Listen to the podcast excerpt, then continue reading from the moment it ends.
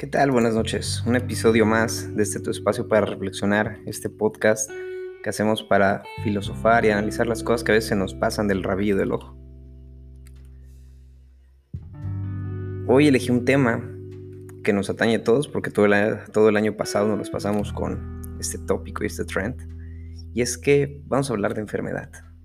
Estuve recientemente en cama unos días y a veces uno se pregunta cosas. Decía Plinio el joven que la enfermedad nos enfrenta a la vulnerabilidad del cuerpo y de la vida. Y de ahí se vuelve una gran maestra. De todas las posibilidades que le están reservadas a la existencia humana, pocas tan ciertas como la enfermedad. Nada se dice está garantizado, salvo ciertas excepciones entre las cuales se encuentra caer enfermos y la muerte. Tarde o temprano nuestro cuerpo, que es destinado a la ruina y la desolución, dice Freud en un pasaje de El malestar en las culturas, sucumbe al embate de la enfermedad sea porque ésta se incuba silenciosa e inadvertidamente desde el interior, sea porque, como es quizá más común, algo del mundo exterior lo invade, lo perturba, lo ataca, lo vuelve una presa inerme de una amenaza insospechada.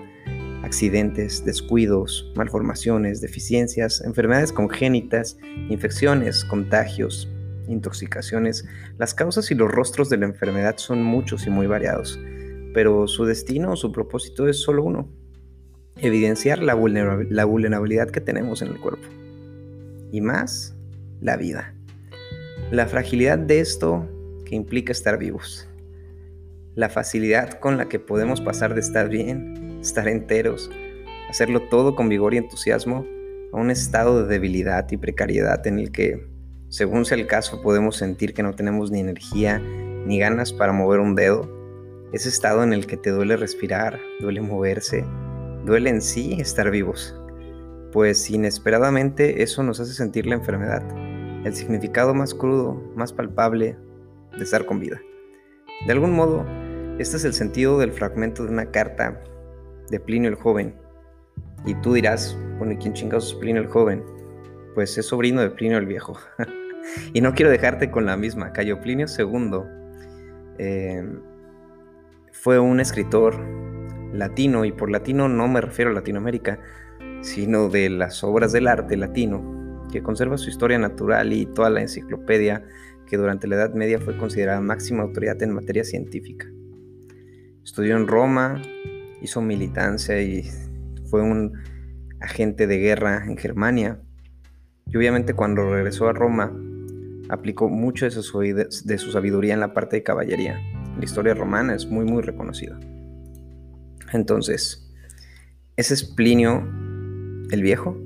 Y la carta que encontré por aquí hoy, que me hizo muy independiente de estar en la condición de la semana pasada con la enfermedad, reflexionar qué tan rápido se nos va la vida, creo que Plinio el Joven la escribe mucho mejor de lo que yo pudiera decir.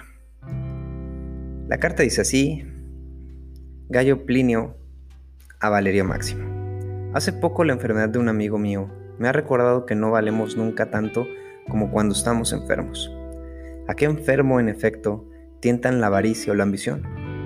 No es esclavo de sus amoríos, no apetece los honores, se despreocupa de las riquezas, se contenta con lo que tiene, por poco que sea, sabiendo que lo va a abandonar. Entonces se acuerda de los dioses, recuerda que es mortal, no envidia a nadie, a nadie admira, a nadie desprecia y ni siquiera atiende o se alimenta de las conversaciones maliciosas. Tan solo sueña con fuentes y baños.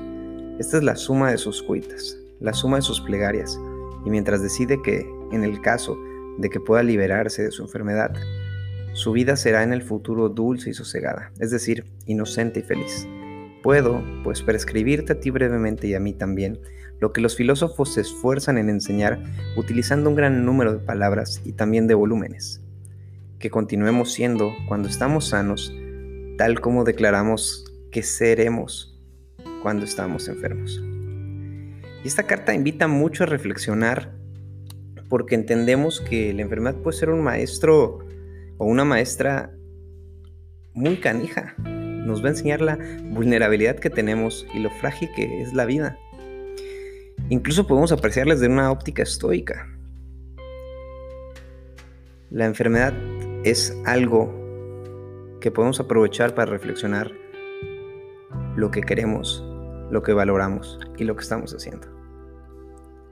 Siempre es bien importante aprender de todas las situaciones en las que nos encontramos, ya que eso es lo que define a un ser humano en el transcurso de esta vida.